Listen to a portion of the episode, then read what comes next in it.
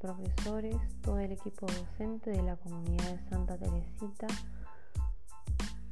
Les vengo a hablar de un tema en el cual no es desconocido para ustedes. Se trata sobre la planificación y programación, pero verlo de una mirada más pastoral, de una acción pastoral. Para comenzar, vamos a ver qué es. Recordar que es una planificación o programación.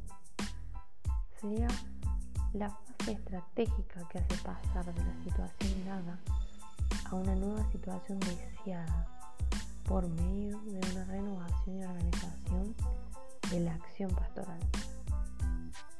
La planificación siempre ha de partir de objetivos operativos en la programación los objetivos se convierten en tareas y acciones pastorales concretas que han de ser descritas y sistematizadas. Para las distintas acciones y tareas se han de señalar tiempos determinados, con lo que se programa una acción pastoral a corto, medio y largo plazo. Hay que señalar también con claridad las personas que se van a participar, que van a participar de ellas, ¿no? Teniendo en cuenta los agentes para la distribución de carismas y ministerios, en la que cada cual sepa realmente quién es y qué le corresponde. Los destinatarios a los que se dirige la acción.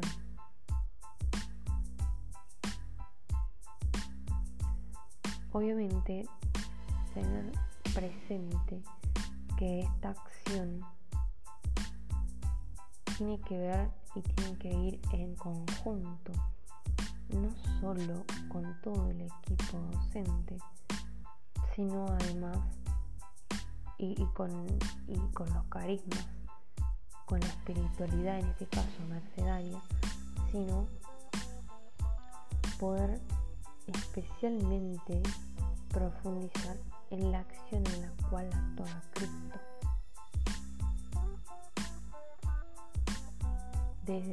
Y así lo podemos ver desde una mirada más pastoral, puesta en práctica hoy en la iglesia, que nos descubre fundamentalmente tres formas de trabajo en lo que a la programación se refiere.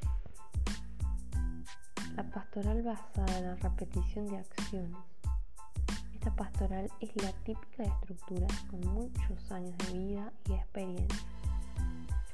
Consiste en no tener otra programación la de realizar una vez más aquello que siempre se ha hecho. No es que no exista la acción pastoral, a veces es múltiple, variada y aún compleja.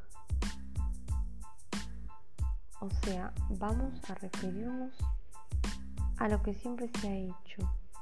Se trata de poder ir un poco más allá y dejar de tener dinámicas siempre repetitivas, una planificación reiterada.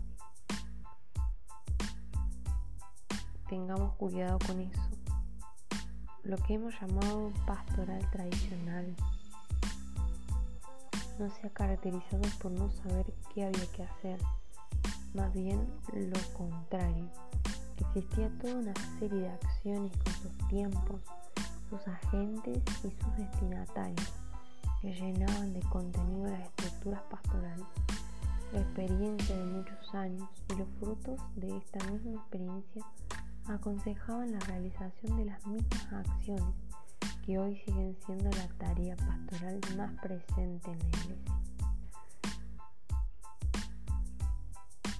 Estamos hablando de una iglesia, de dar respuesta a las situaciones nuevas que se nos presentan, caracterizada por la improvisación o por la no integración de las acciones en el conjunto de la actividad eclesial. Las dos manifestaciones son frecuentes en la vida de la iglesia, tanto en las estructuras de siempre como en las de nueva creación. Son diversas y en cada situación podemos encontrar alguna. Podemos señalar en especial la búsqueda de resultados inmediatos. algo tan de acuerdo con nuestra psicología que difícilmente podemos actuar o prescindir en ella. Ciertamente una pastoral de tipo tradicional, repetitiva, tiene asegurada una serie de acciones que se desarrollan con su acostumbrada puntualidad.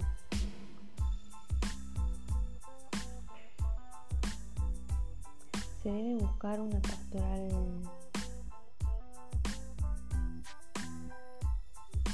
salida de esa rutinización, salida de esa improvisación, de ese encierro, de esa autocentralidad. Porque el centro acá es Cristo. Por lo tanto, debe haber un diálogo. Todo esto tiene que ver con nuestra sinodalidad, la cual el Papa Francisco nos pide y nos clama de que la iglesia está llamada a eso. Por lo tanto, la pastoral, nuestra acción pastoral en nuestras programaciones debe ser así, sinodal con diálogo, en comunidad. Pero para ese diálogo, para esa comunidad se debe discernir. Y si no se discierne, es porque no hay diálogo. Y si no hay comunidad ni discernimiento, no, tampoco se puede convertirse. Ni el equipo docente, ni tampoco al alumnado en el cual es nuestro destinatario. Y mucho menos se puede hacer ese servicio al mundo. Un servicio de la gracia.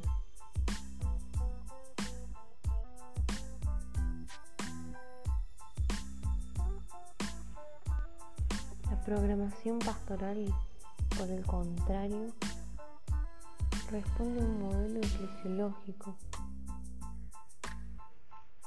Se debe caracterizar especialmente por una pastoral en la cual mira el contexto, sale, sale hacia afuera, observa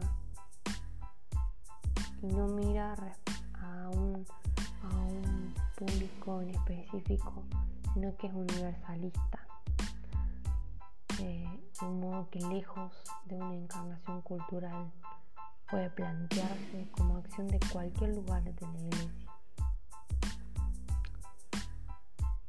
Creo que es necesario que se caracterice una pastoral en la cual no, se, no, no consiste en la repetición de acciones, sino en un avance continuo, en el que cada situación lograda es el principio de una nueva situación deseada. No es una práctica estática, sino es dinámica. Y todo esto tiene que ver con esta misma naturaleza eclesial, por su diálogo con el mundo, peregrinante, que sale en búsqueda al servicio, en el cual Cristo es el centro en el que no solo aprende las técnicas por las que él se desarrolla, sino que quiere responder también a sus mismas situaciones.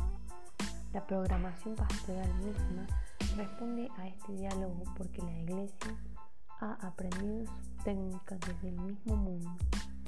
Es una muestra más de la lectura creyente de los signos de los tiempos. Pero además la iglesia concibe su acción en diálogo y como respuesta a las acciones o situaciones concretas y distintas de los hombres, como respuesta a sus preguntas de cada momento, cada momento que pasamos, desde un problema familiar de algún chico hasta alguna violencia de género que haya vivido una joven. Eh, en nuestra institución, nuestra comunidad educativa, desde el barrio, en el contexto en el que estamos, en el que educamos. Por eso es muy importante una común unión. Toda comunidad debe sanar, servir y anunciar. Y todo esto se hace por medio de Jesús, que no debe ser nuestra planificación meramente intelectual, sino también una comunión para aspirar a un trabajo común, complementario